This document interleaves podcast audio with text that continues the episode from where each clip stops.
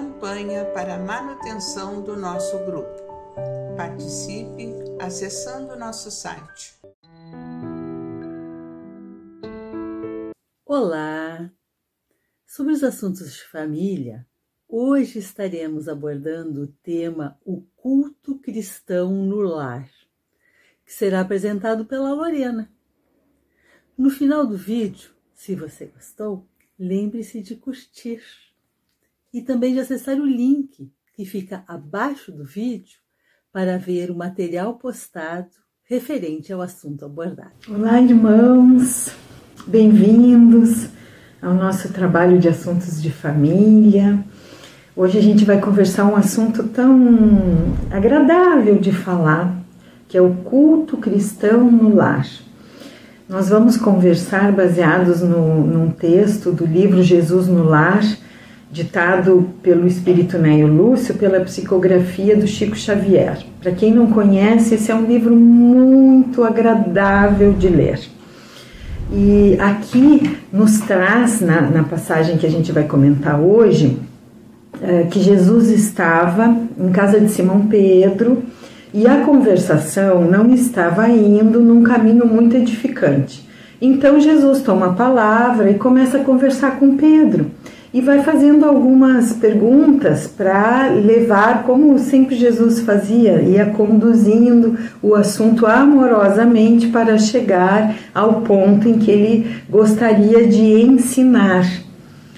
É, então, nessa ocasião, ele vai perguntando para o Pedro até que chega no ponto é, de explicar o quanto que nós precisamos cuidar do nosso lar no sentido de, de é, conduzir sempre para que tenhamos uh, um lar de paz, um lar de harmonia. Ele ainda coloca como é que a gente pode querer a paz e a harmonia no mundo se nós não tivermos no nosso lar.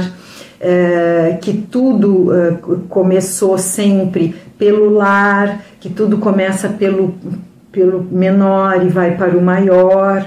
E, e, no final ainda diz né, que, que Jesus, então, é, depois de fazer todas essas perguntas, convida Pedro e todos os familiares que estão para ficarem ao redor da mesa, abre os escritos sagrados e começa a ler. E diz que Jesus começou então na terra, uh, realizou o primeiro culto cristão no lar. Vejam que quando a gente faz isso no nosso lar, a gente está fazendo como Jesus nós chamamos também de, de evangelho no lar, que é quando nós convidamos Jesus ao nosso lar. Quando nós dizemos para ele: vem conosco, vem conversar conosco, entra no nosso lar. Imaginem a presença de Jesus no nosso lar e manta o nosso lar de vibrações positivas, de amor, de paz, de fraternidade, de caridade. É, se a gente fica lendo os livros que nos narram quanto que Jesus ficou na casa de Simão Pedro e fica imaginando que maravilha que seria, né, ou que foi para Simão Pedro, para a família de Simão Pedro, eh, Jesus no lar dele. E, e quando nós fazemos eh, o culto cristão no lar, é, é isso que nós que está acontecendo no nosso lar. Somos nós com Jesus, lendo, reflexionando, conversando uns com os outros.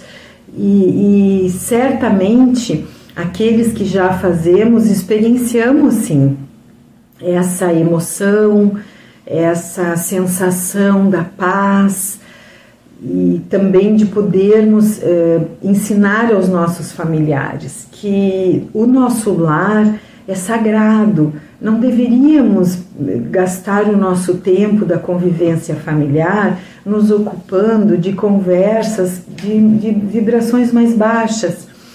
Às vezes nem percebemos, mas estamos conversando sobre assuntos da vida das outras pessoas, às vezes aqueles que nós conhecemos próximo, às vezes não uma pessoa conhecida, famosa, que todo mundo fala, e a gente está ali dando um palpite, conversando uma coisa, às vezes ficamos discutindo alguns assuntos que, que nós temos uh, divergências e quando vemos uh, estamos uh, numa conversa mais alterada, perdendo um pouco da nossa paz, da nossa harmonia, que nós, assim, nos ocupemos do nosso lar no sentido de vibração e de conversa, como todos já nos ocupamos certamente em termos materiais, assim, da faxina, da limpeza.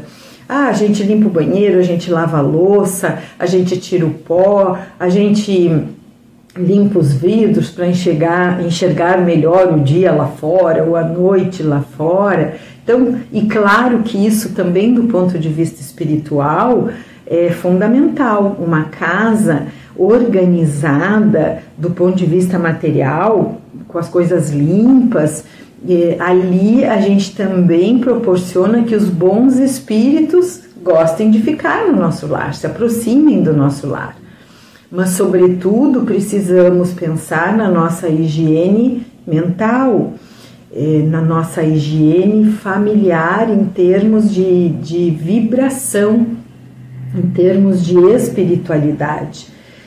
Quando nós nos reunimos todos e abrimos o Evangelho e lemos uma passagem, nós estamos ali todos colocando o nosso coração eh, na mesma vibração, na vibração da paz, na vibração do amor, do amor do Cristo.